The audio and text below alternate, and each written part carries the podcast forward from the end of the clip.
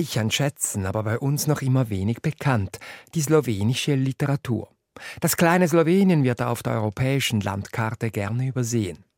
In diesem Jahr ist es Ehrengast an der Frankfurter Buchmesse und präsentiert seinen literarischen Reichtum mit über 80 ausgewählten Werken, die zur Messe hin zum ersten Mal auf Deutsch übersetzt worden sind. Für die Geschichte Sloweniens war die Literatur von fundamentaler Bedeutung und man begegnet ihr in der slowenischen Hauptstadt Ljubljana auf Schritt und Tritt. In dieser Passage hier auf SRF 2 Kultur nehme ich Sie jetzt mit nach Ljubljana zu einer Entdeckungsreise durch die slowenische Literatur in Geschichte und Gegenwart und deren Königsdisziplin, die Lyrik. Slowenien, Land der Lyrik. Ich bin Felix Münger.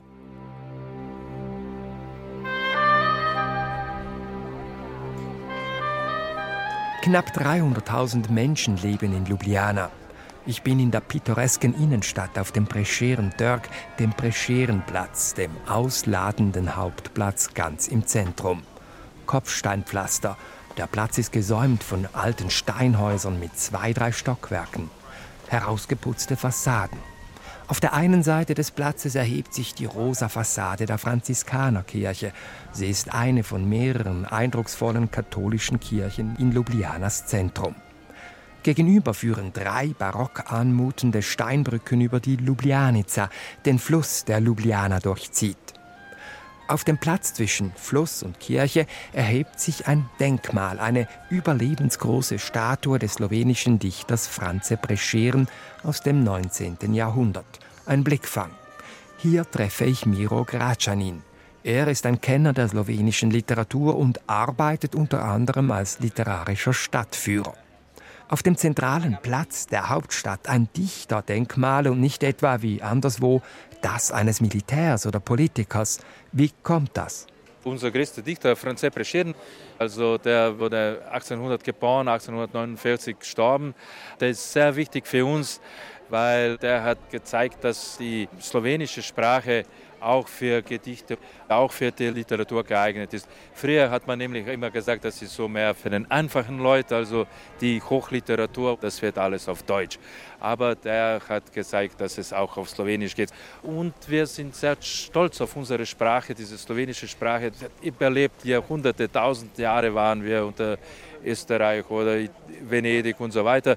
Und deswegen so ein Denkmal hier am Hauptplatz nicht ein König oder General, aber unser größter Dichter. Slowenien wurde erst 1991 unabhängig, nachdem es über Jahrhunderte unter Fremdherrschaft stand. Also Habsburger Monarchie, dann Jugoslawien, Königreich, dann Tito, Jugoslawien. Sie haben gesagt, er war derjenige, der gezeigt hat, dass das Slowenische sich in wunderbare Lyrik verwandeln lässt. Was hat er denn beigetragen zur slowenischen Identität? Äh, also verbunden mit der Sprache. Sprache ist immer wichtig für unsere Identität. Sprache ist immer sehr wichtig für einen Slowenen. Deswegen ist die slowenische Sprache relativ rein. Also wir haben weniger Fremdwörter. Zum Beispiel in deutscher Sprache verwendet man viel mehr englische Wörter als wir in slowenischer Sprache. Und äh, das ist auch wegen Franz Prescheren, weil wir anerkannt haben, dass die Sprache für unsere Identität so wichtig ist. Was hat er geschrieben? Ein großer Epos, die Tafel beim Savica, Savica Wasserfall. Also die Slowenen, die gekommen sind im 6. Jahrhundert, waren die Heiden und die wurden dann katholisiert. Das war ein großer Kampf und die haben den Kampf verloren und da wurden die getauft. Also das ist ein großer Epos über das slowenische Volk. Miro Gracanin, wenn ich jetzt auf dieses Denkmal schaue, da sehe ich diesen Franze Prescheren auf uns runterblicken. Mit einer souveränen Dichterpose steht er da und mir fällt auf, oben an ihm ist eine zweite Figur, eine weibliche Figur mit entblößten Brüsten und die hält ihm einen Lorbeerzweig über den Kopf.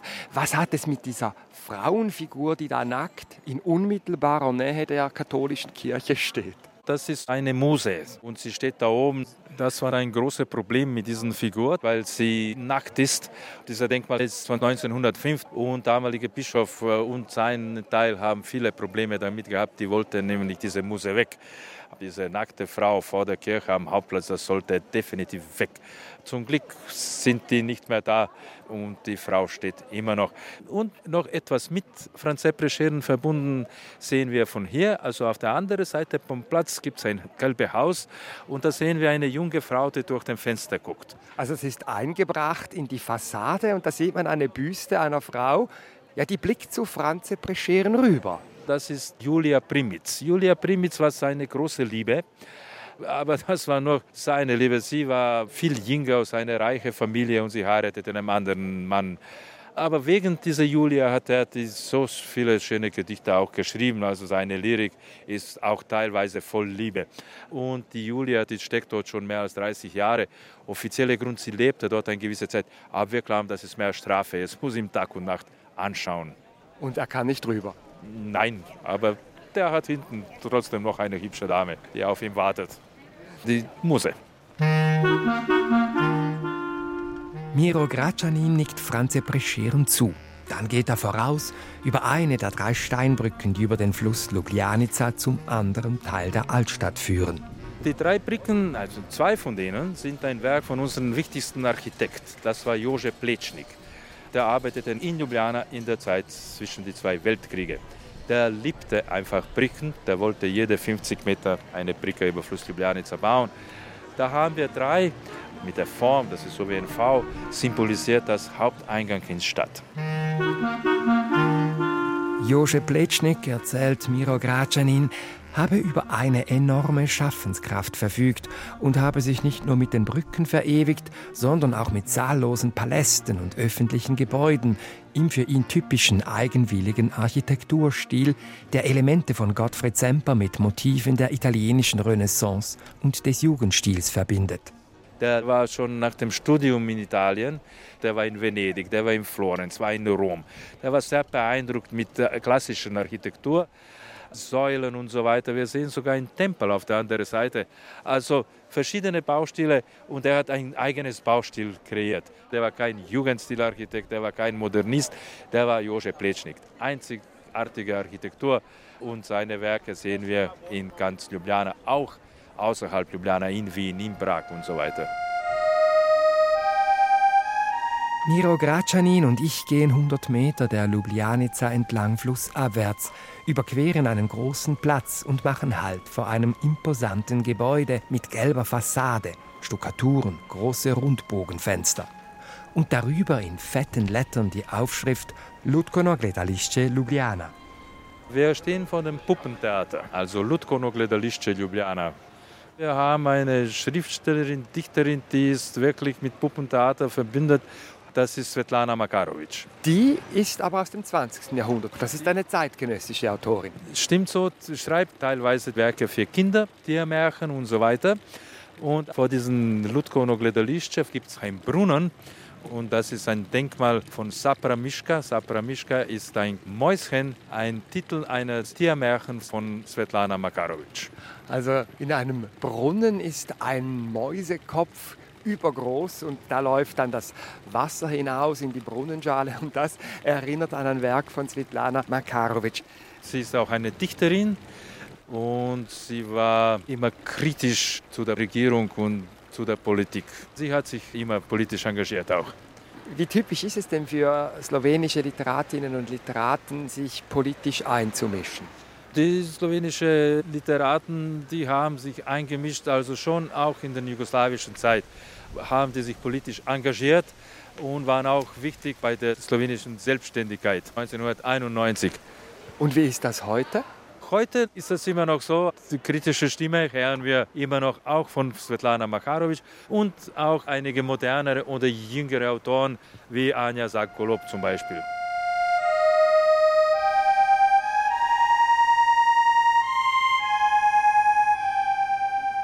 Anja Sakolop, die 1976 geborene Autorin und Publizistin, ist derzeit eine der prononciertesten lyrischen Stimmen Sloweniens.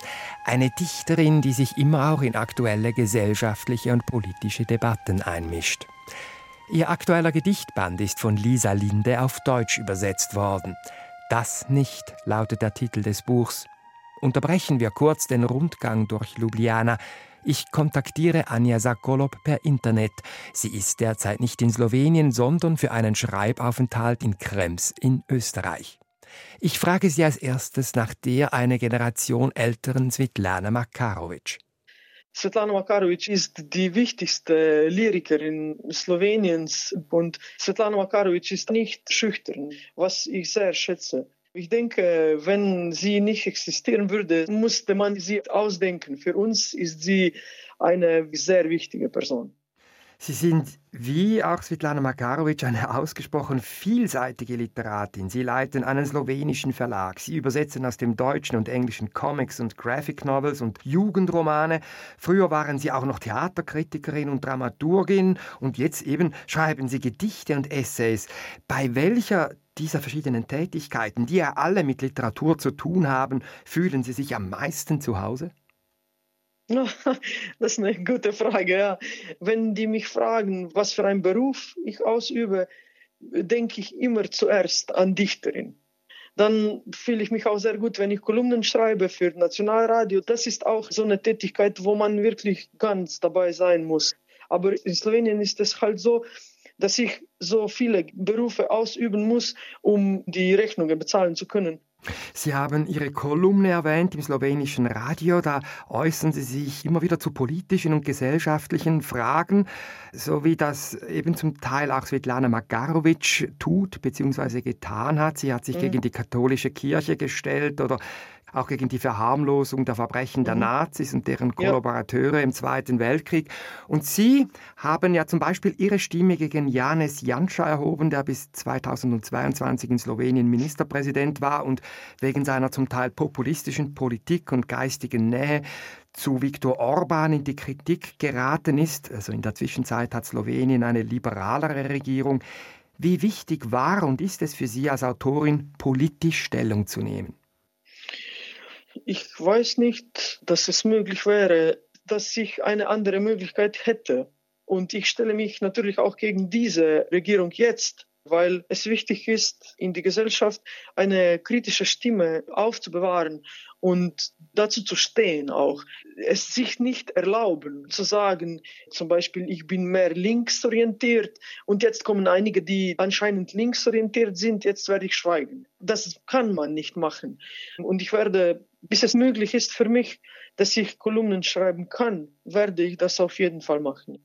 Und Sie tun das ja nicht nur im Radio, sondern Sie tun das auch literarisiert in Ihren Gedichten, zum Beispiel im aktuellen Gedichtband Das nicht.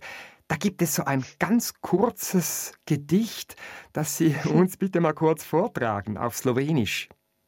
Ja, kann ich, ja, es ist wirklich kurz. es heißt Vedno. Eno požre drugo. Eno požre eno. Eno pa drugo. Das Gedicht heißt immer und in der Übersetzung, das eine frisst das andere, das eine frisst das eine, dann das eine das andere. Das ist ja so ein evolutionärer Verdrängungskampf, der da stattfindet im Haifischbecken. Ist das Ihre Wahrnehmung der Realität? Das ist eine gute Monade, wenn ich mit Leibniz sagen kann, die es spiegelt, wie die Sachen halt passieren können. Für mich war es wichtig, alles wegzulassen, was nicht unbedingt nötig ist und so wenig wie möglich zu schreiben und so viel wie möglich damit zu sagen. Also die Verdichtung der verdichteten Form, könnte man sagen, die haben Sie angestrebt in diesem kurzen Gedicht. Was mir an Ihrem Text auffällt, Anja Sack-Golob und auch an vielen anderen Texten, die ich gelesen habe von Ihnen. Sie arbeiten stark mit dem Rhythmus. Es ist eine Verspieltheit in Ihren Texten, die mhm. Sie so leichtfüßig machen. Was ist die Sprache für Sie? Ist das so eine Einladung zum Spiel oder wie darf ich mir das vorstellen? Danke, das ist eine sehr gute, sehr wichtige Frage für mich auch. Wissen Sie, wenn man lebt, ne, ist das Einzige, was man immer behält, das Rhythmus des Herzens wenn man lebt, hat man das. Und daraus habe ich irgendwie einen Start genommen und wollte wirklich an Reduzierung arbeiten. So wie Aristoteles es in Poetik irgendwie nennt, was man wegnehmen kann, soll man wegnehmen. Und nur das soll bleiben, ohne was man nicht leben kann oder nicht überlebt. Und genau das ist der Rhythmus. Also die starke Funktion des Rhythmus, das wollen wir uns an einem zweiten Beispiel anhören. Und zwar aus dem Gedichtband, wo wir schon eine kurze Kostprobe gehört haben, mit dem Titel Das nicht. Da geht es, wenn man es ganz auf den Punkt bringen möchte, darum, um die Liebe und den Schmerz. Und das Titelgedicht heißt Das nicht, das eben den Verlust thematisiert. Hören wir uns dieses Stück an dass nicht mehr kommen wird, das nicht, das mich brennt, das Sprieße sprießt, aber nicht erwächst, nicht austreibt, Wurzeln, keine Stiele, keine Blätter, nicht blüht, verwelkt, das nicht mehr kommt, das alle, alles, was ist, was ist, retuschierte Plakate, zwölf Farben, ausgemergelte Menschen in Bussen, krächzende Vögel, Töne ohne Terzen, Überbelichtete Nächte brannten an Morgendämme, lange, lange leer, lange Schädel, und das alles, alles, was ist, was ist, das mich brennt, das nicht mehr kommt, das mehr nicht kommt, das nicht auch hier wieder dieser starke Rhythmus, der unter anderem durch Wiederholungen zustande kommt. Sprachliche Bilder jagen sich, da wie überbelichtete Nächte branden an Morgendämme. Ich stelle mir da schneidende Kopfschmerzen vor. Wie entsteht derartiges?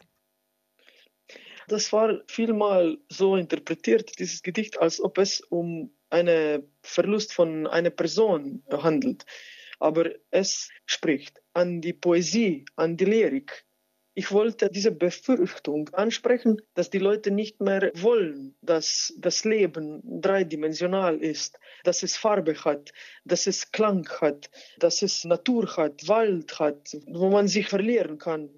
Wenn man Lyrik wegnimmt, bleibt das Leben zweidimensional.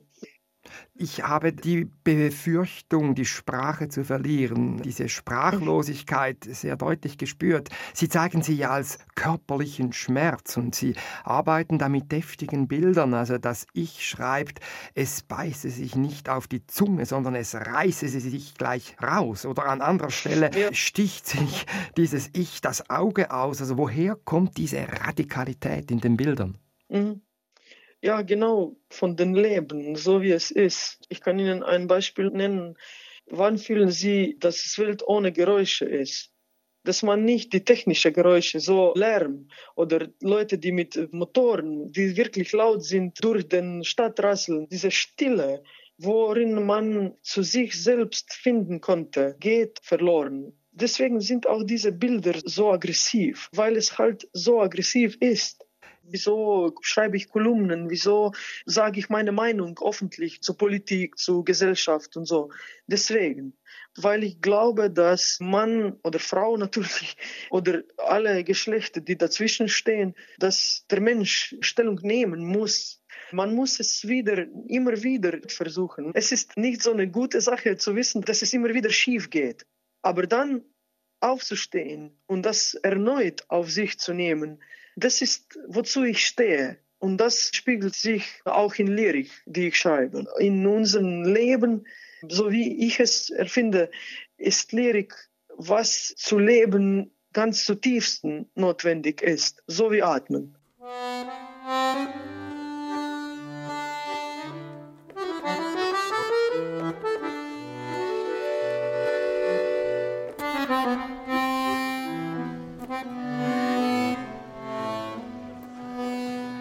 Lyrik als Luft zum Atmen.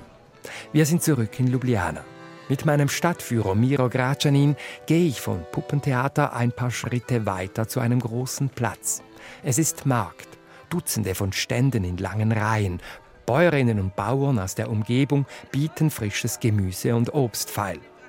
Es geht weiter eine Gasse hoch. Also jetzt gehen wir ein Stück weiter und wir kommen zu dem Dom und da reden wir über allen ersten slowenischen Bücher. Da bin ich gespannt. Miro Gracanin geht jetzt voraus. Ich sehe schon den Turm, der sich da vor uns erhebt.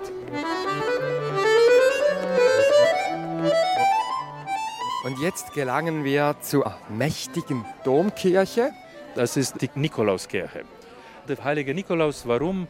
Weil der auch Schutzpatron der Fische und Schiffe ist. Und beides war sehr wichtig mit unserem Fluss. Sonst Schutzpatron ist der heilige Georg, weil das Symbol von Ljubljana ist der Drache. Aber die Kirche ist Nikolauskirche und es wurde Anfang des 18. Jahrhunderts gebaut. Architekt Andrea Pozzo aus Rom. Also in Ljubljana wegen Handel waren immer viele Italiener. Und so finden wir einen starken italienischen Einfluss in Kunst und Architektur bis nach Ljubljana. Und Sie haben mich jetzt da vor ein Portal geführt aus Bronze und da sieht man auf diesem Portal verschiedene Köpfe dargestellt, Porträts, dann aber auch Hände und Bücher. Was hat es auf sich mit diesem Portal? Also erst dieser Portal wurde 1996 gemacht und eigentlich haben wir da mehr oder weniger die ganze slowenische Geschichte einige Kämpfer, das sind wichtige Bischöfe in Slowenien. Und Sie haben schon gesagt, da haben wir auch zwei Hände und äh, in diesen Händen gibt es einige Bücher. Und das sind der erste gedruckte slowenische Bücher im 16. Jahrhundert. Und der, der das geschrieben und gedruckt hat, war ein protestantischer Priester, das war Primoz Trubar.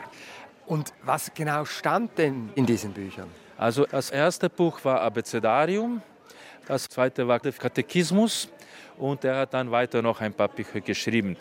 In seinen Büchern redet man zum ersten Mal auch über das slowenische Volk. Also Primo Strubar hat die ersten Bücher geschrieben auf Slowenisch. Zum ersten Mal wurde die slowenische Sprache zwischen zwei Buchdeckel gebannt. Jetzt, was mir auffällt, dieser Primo Strubar ist im Unterschied zu anderen Figuren, die wir hier auf dem Portal sehen, also Bischöfe haben Sie erwähnt, sind das offenbar. Dieser Primo Strubar ist nicht dargestellt, sondern nur seine Hände und die Bücher. Ja, weil Primo Struba war Protestant und das ist eine katholische Kirche. Also wir haben jetzt einen Kompromiss. Wir haben schon früher über die Sprache geredet, die für uns sehr wichtig ist.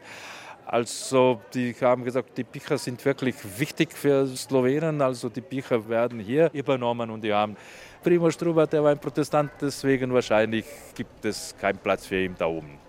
Noch 1996 hat sich die slowenische katholische Kirche geweigert, diesen Primo Stoba, weil er Protestant ist, auf das Portal zu lassen. Schaut so aus.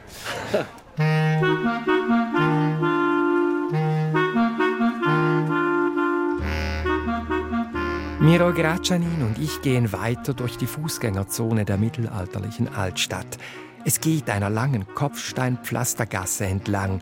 Straßencafé liegt an Straßencafé. Vor einem imposanten weißen Steinhaus mit wuchtigen Fenstergiebeln machen wir Halt. Es hat ein mächtiges Portal aus Holz. Links davon ragt eine kleine Büste aus der Wand. Sie zeigt den Kopf einer Frau und darunter steht Lili Novi. Wir sind an der Adresse Stari Dörk, Alter Platz, Hausnummer 11a. Interessant ist die Hausnummer. 11a? 11a, das ist Nummer 13. Warum ist es nicht Nummer 13? Unglück? Nein, ganz in der Nähe, das ist jetzt der alte Platz Staritark, in der Nähe war der obere Platz und der obere Platz Nummer 13 war lange Zeit ein Bordell. Aha, keine Verwechslung. Ja, und die haben dann 11a gemacht. Das war die einfache Lesung. Aber wir sind hier wegen Lili Novi. Lili Novi war die erste richtige slowenische Dichterin. Die lebte Ende des 19., erste Hälfte des 20. Jahrhunderts. Das war eine österreichisch-slowenische Familie. Erst hat sie Deutsch geschrieben, aber auch auf Slowenisch. Sie hat auch viele Werke übersetzt, also Goethe zum Beispiel, und viele slowenische Dichter auf Deutsch. Sie hat geschrieben über Gefühle, über dunkle Momente des Lebens. Ihre Geschichte war auch dunkel. Der Mann ist gestorben und sie ist ohne Geld geblieben und darüber hat sie auch geschrieben, aber später für die Enkelkinder auch etwas leichtere Themen für Jugendliche. Wie wichtig sind denn in der heutigen slowenischen Lyrik Frauen? So wie auf allen Bereichen sind auch in diesem Bereich die Frauen natürlich sehr wichtig, auch jetzt in Slowenien. Und sie sind auch ganz erfolgreich. Wir haben mehrere Jüngere aus dieser Generation, die bekannt sind. Zum Beispiel Miljana Zunta. Miljana ist eine innovative Stimme der Gegenwartslyrik. Sie ist auch Publizistin, erkundet Erinnerungen. Sie schreibt eine lyrische Prosa.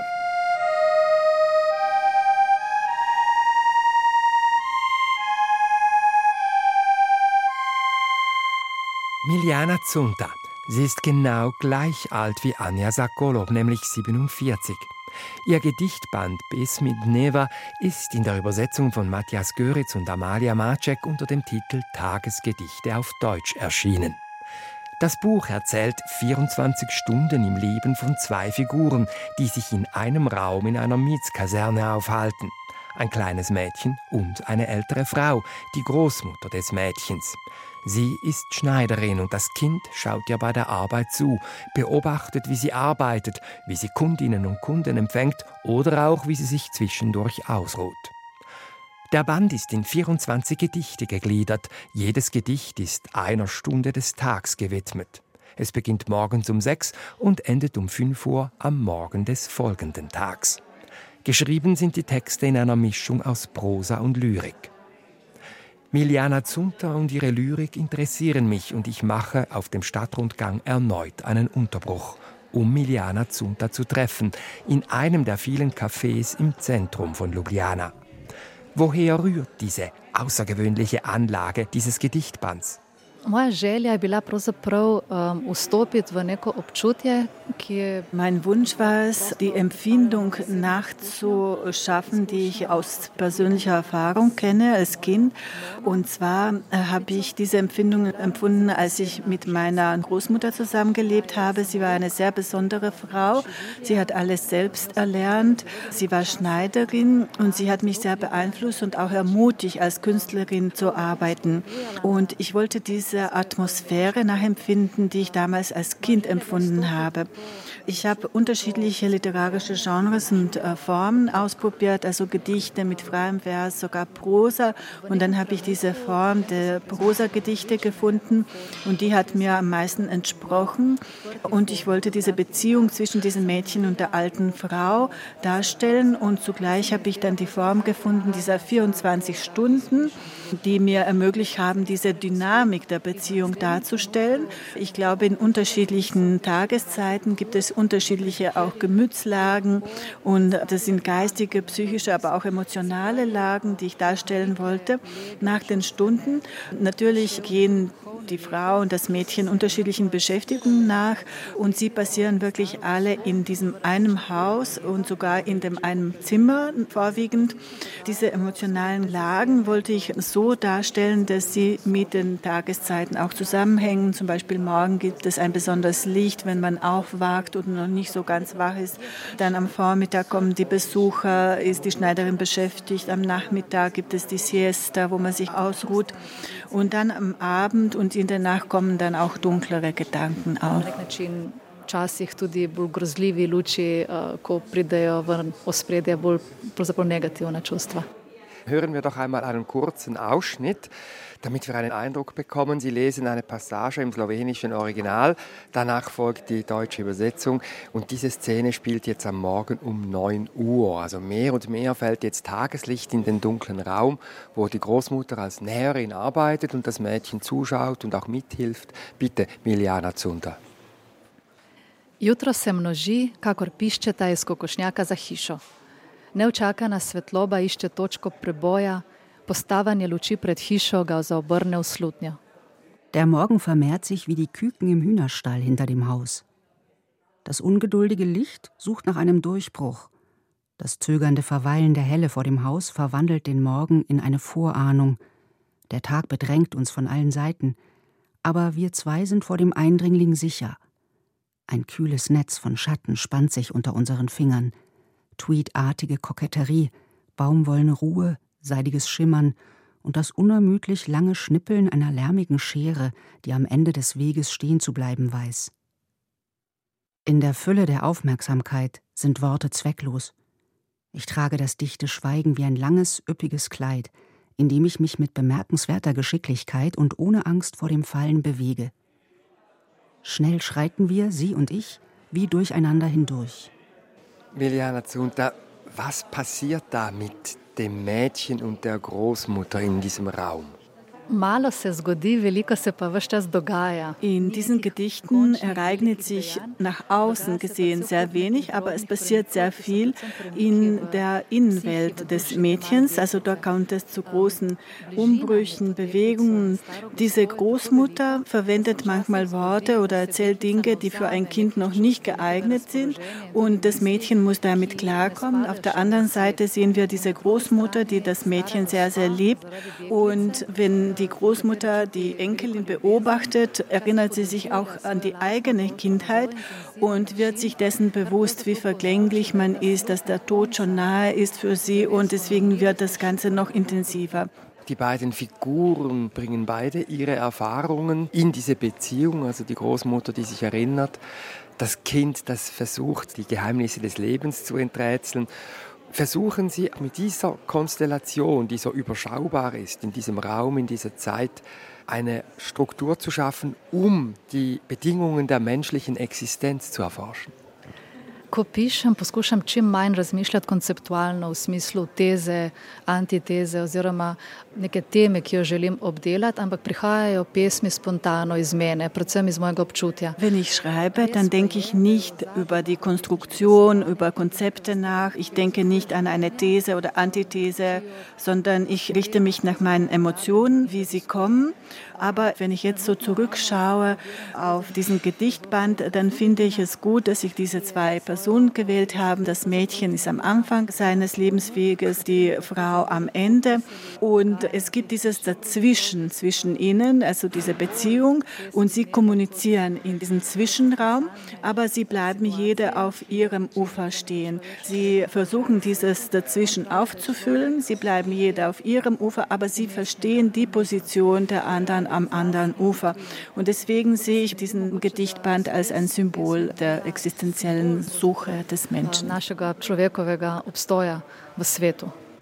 Und je länger man liest, desto mehr klingt da so eine christliche Mystik an, die mir aufgefallen ist. Also beispielsweise im Text Mitternacht, da gibt es so die Vorstellung eines universellen Erbarmens für den Menschen. Da spielen Wörter wie Gebet, Kathedralen eine Rolle. Wie kommt dieses Transzendentale, diese Sehnsucht in Ihren Text? To je zelo lepa definicija. Splošno sočutje do celotnega človeštva, to je sama ne bi mogla lepše opisati kar sem nameravala izraziti. Das mit dem Erbarmen, mit dem Menschen oder mit der Menschheit, das könnte ich nicht besser ausdrücken, aber das ist genau das, was ich mit diesem Gedichtband ausdrücken wollte. Die Transzendenz kam bei mir spontan. In mir aber gibt es schon seit je diese Neigung zum Religiösen, zum Transzendentalen.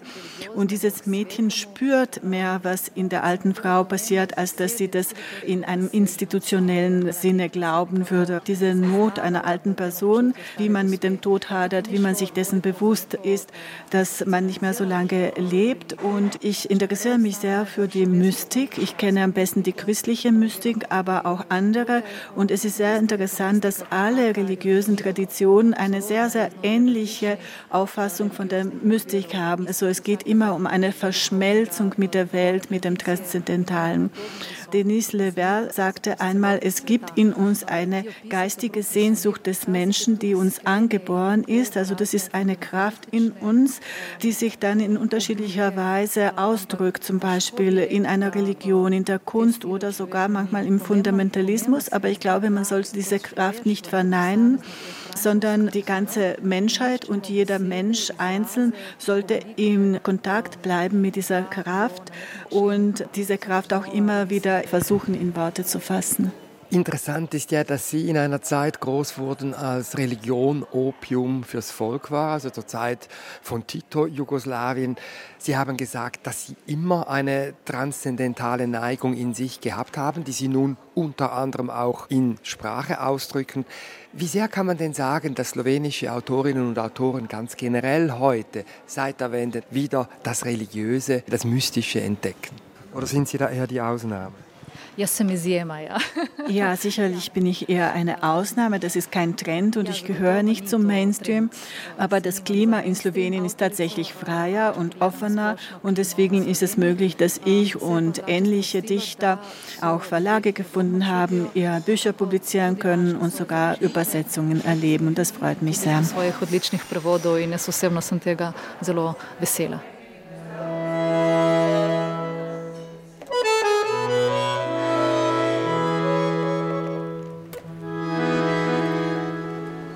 Weiter geht es auf dem Stadtrundgang durch Ljubljana. Literaturführer Miro Gracanin zeigt mir einen Park. Er ist von kleinen Wegen durchzogen. Eltern sind mit Kinderwagen unterwegs, ein Radfahrer, ein Liebespaar. Platanen spenden Schatten. Vor uns liegt ein langgezogener Platz, belegt mit mächtigen Steinplatten. Der Platz heißt Kongressnitrk oder Kongressplatz. Und zwar wegen einem Kongress, der in Ljubljana war 1821 war ein der Kongresse der Heiligen Allianz. Also in 1821 gab es Probleme im Königreich beider Sizilien. Äh, Franz aus Wien ist gekommen, der russische Zar Alexander war hier und die waren alle hier in Ljubljana fünf Monate und der österreichische Kaiser lebte in diesem Palais da, den wir sehen, das ist heute das Uni-Gebäude. Die Uni wurde 1919 begründet und wir haben jetzt mehr als 40.000 Studenten in Ljubljana. Das sieht man auch in einem Gebäude, das ist die Philharmonie, das Landestheater. Das hat dann wieder mehr mit Literatur zu tun. Ja, in diesem Landestheater wurden erste slowenische Theaterspiele gespielt. In einem von den Häusern lebte eine gewisse Zeit auch Ivan Zankar, der war der wichtigste slowenische Dramatiker.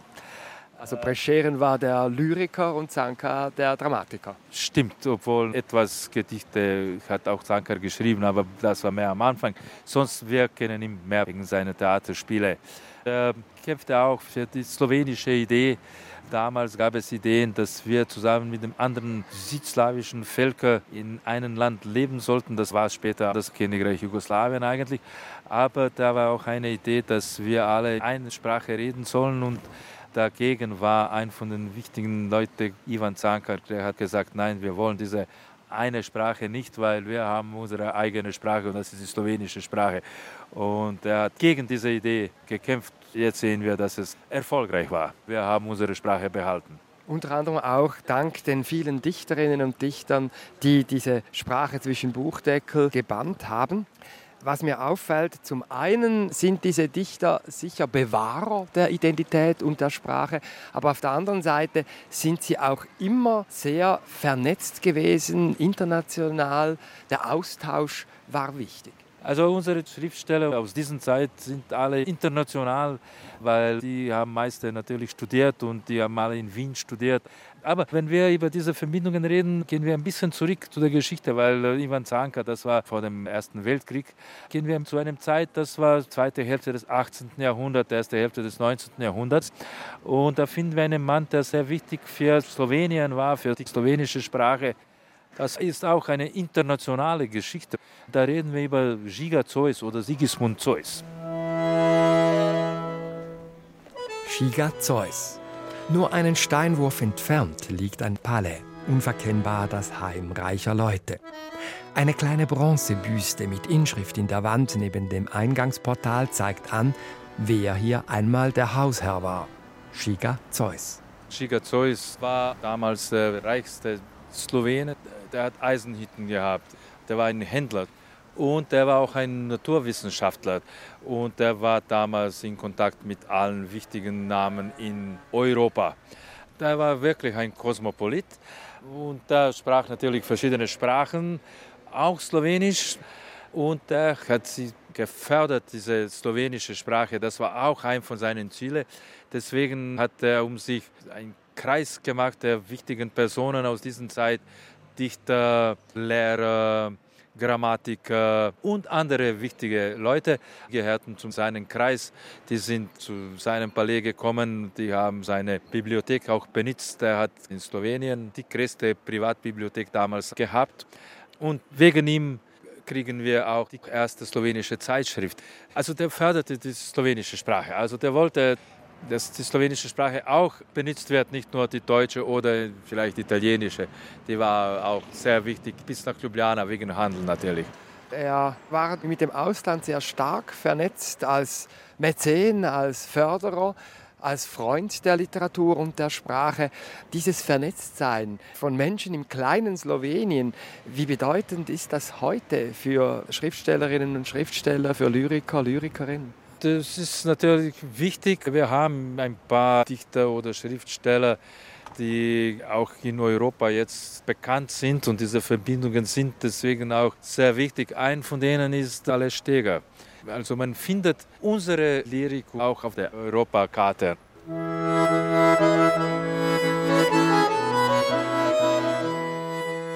Alex Steger. Er ist der im Moment international wohl bekannteste slowenische Autor. 50-jährig von Haus aus Germanist, ist er nicht nur Schriftsteller, sondern hat sich auch als Herausgeber, Übersetzer und Verleger einen Namen gemacht. Seine Werke, Erzählungen, Romane und Gedichte sind in über 20 Sprachen übersetzt. Kürzlich ist sein aktueller Lyrikband in der Übersetzung von Matthias Göritz auf Deutsch erschienen unter dem Titel Atemprotokolle. Noch einmal lege ich bei meinem Stadtrundgang eine Pause ein und gehe ins Café. Dort treffe ich Ale Steger, diesen international bestens vernetzten Autor.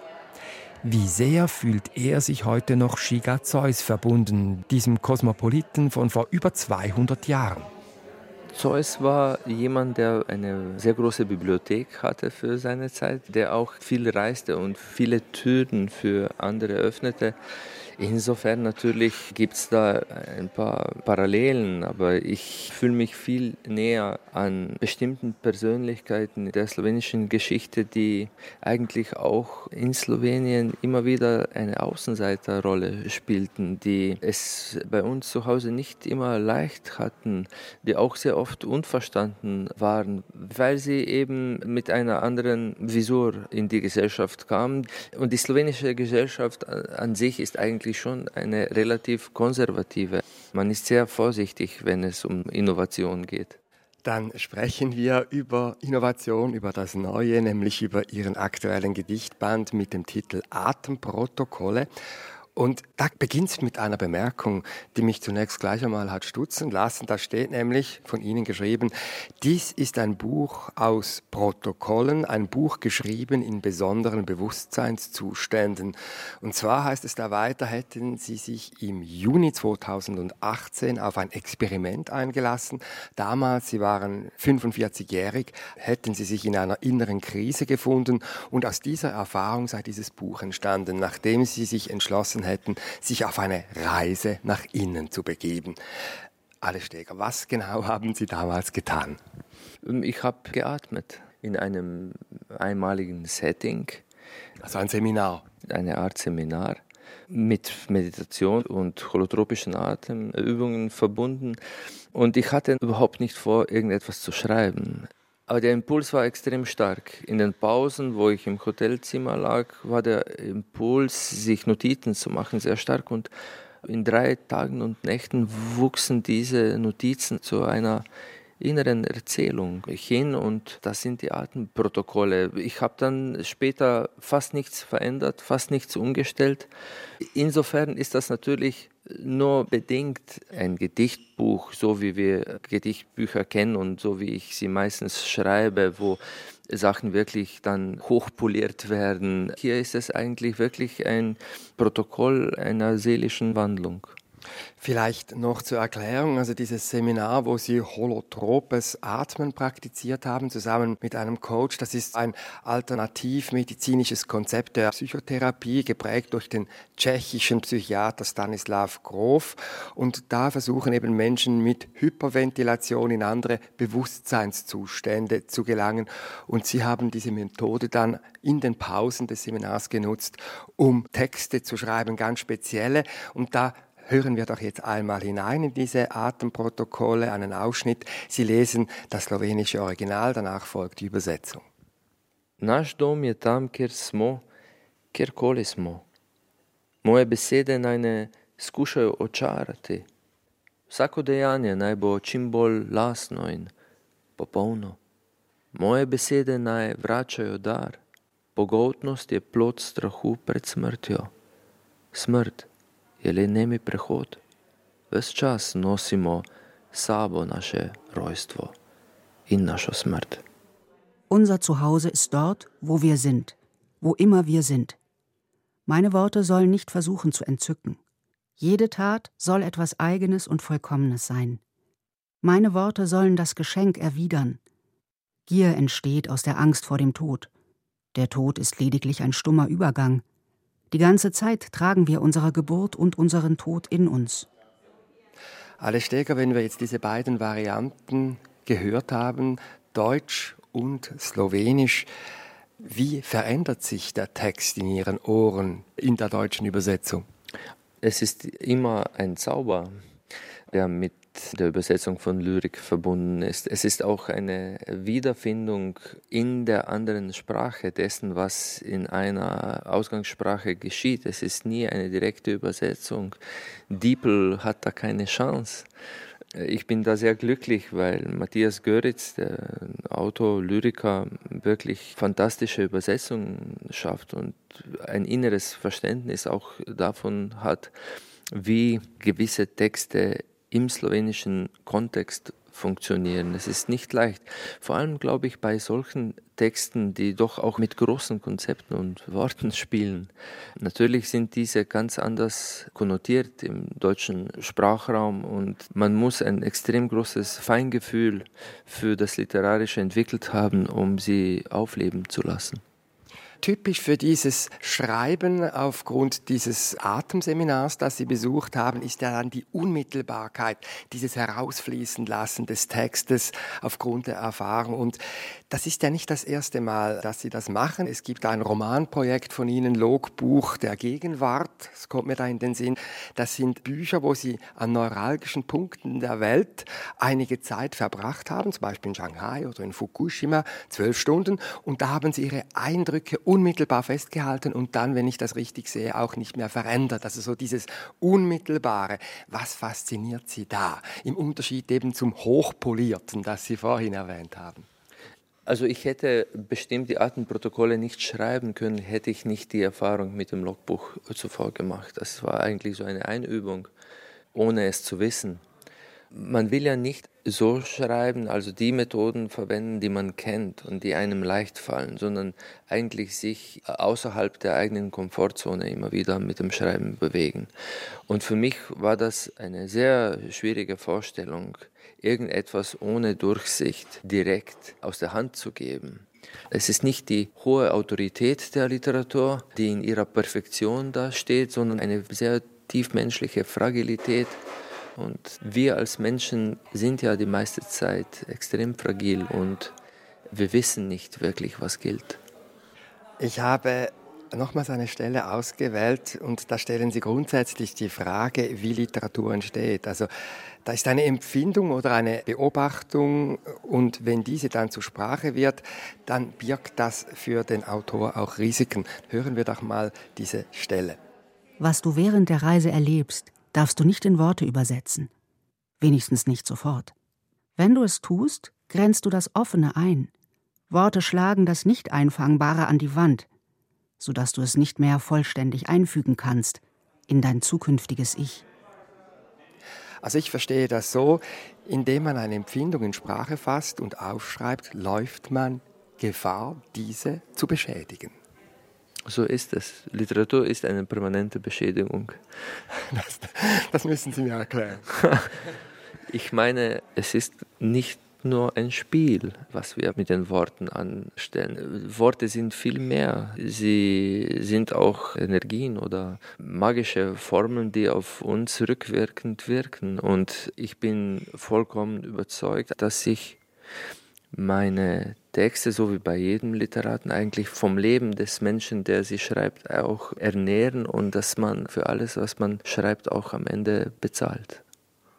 Wie typisch ist dieses Experimentieren mit Formen und dieses Überschreiten von Grenzen für die slowenische Lyrik generell? Es ist sehr schwierig zu generalisieren. Es gibt sehr unterschiedliche Impetus, mit denen man hier Lyrik schreibt. Jeder hat was Eigenes. Ich würde aber schon sagen, dass etwas sehr oft Trotziges dem System, sei es politisch, gesellschaftlich, kulturell entgegenstehendes, in der Lyrik verankert ist. Also man muss aus dem Käfig des Eingesperrtseins ausbrechen. Wenn nicht, kann man auch eigentlich keine Gedichte schreiben, weil Gedichte kann man nur als freier Mensch schreiben, nicht als Eingesperrter. Warum ist die kurze Form, die Lyrik in Slowenien, die Königsdisziplin? Ich glaube, weil man ja historisch gesehen nie eigentlich absoluter Herr des eigenen Schulwesens war oder auch der Bürokratie etc hat man eine Skepsis, einen Revoltwillen auch gegen die Machthaber entwickelt. Man vertraute nie dem System wirklich. Also musste man auch Wege finden, wie man historische Erfahrung eigentlich sehr gebündelt weitergibt, wie man sie konzentriert erhält. Und deshalb würde ich sagen, eben kleine Reformen, die man sehr äh, gut auch im Gedächtnis behalten kann, die man sehr schnell auch dem anderen erzählen kann und eigentlich so ähm, eine Gemeinschaft bilden über die Gemeinschaft derer, die ein Gedicht aufsagen können oder eine Erzählung, die was über die Menschen hier sagt.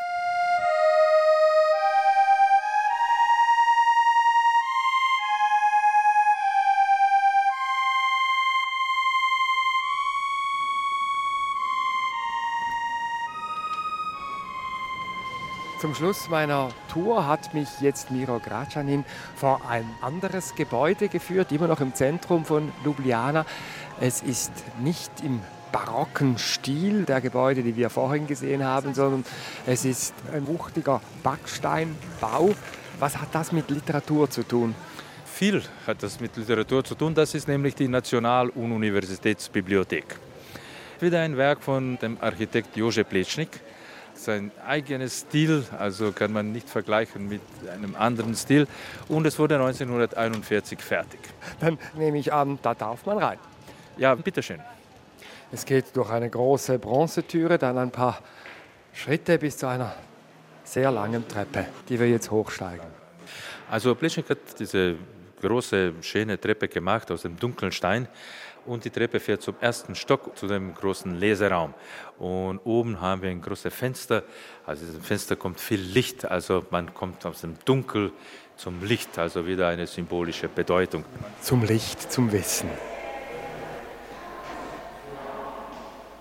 Ganz zum Licht in den Lesesaal dürfen wir jetzt nicht. Die Studentinnen und Studenten sind am Lernen und man darf sie nicht stören. Also diese Bibliothek, ein eindrucksvoller Tempel der Sprache, ein Tempel der Literatur, könnte man sagen. Mira Gracanin, wir haben jetzt auf unserer Tour in ganz verschiedener Weise erlebt, wie wichtig für Slowenien, für die Menschen hier die Literatur war. Was ist denn, was sagen Sie, die Bedeutung des Lesens der Sprache im heutigen Slowenien? Man liest viel in Slowenien. Ein Problem sind die Preise. Bücher kosten immer noch relativ viel Geld. Deswegen besuchen wir gerne die Bibliotheken. Ich glaube, die Sprache, die Literatur ist immer noch sehr wichtig. Die Identität steht auf der Sprache. Ich bin sicher, dass ohne die Literatur, ohne Lyrik gibt es kein Slowenien und keine Slowenen.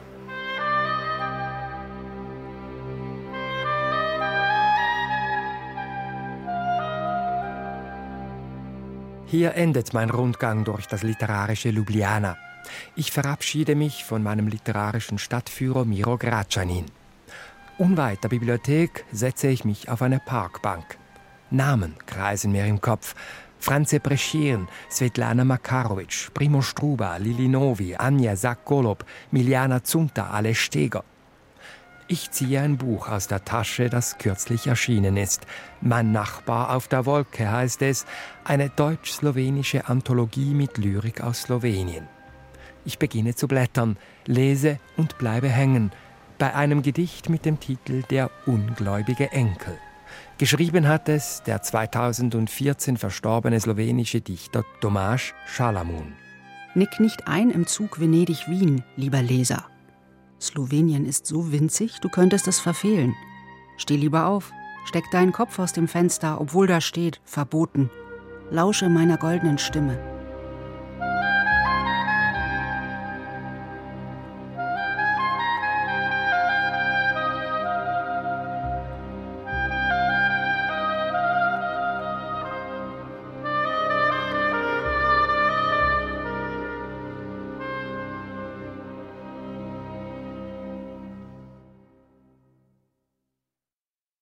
Das war die Passage Slowenien Land der Lyrik. Die deutschen Übersetzungen der Gedichte hat Lara Körte gelesen. Die genauen Angaben zu den erwähnten Gedichtbänden finden Sie auf srf.ch-passage. Mein Name ist Felix Münger. SRF Audio.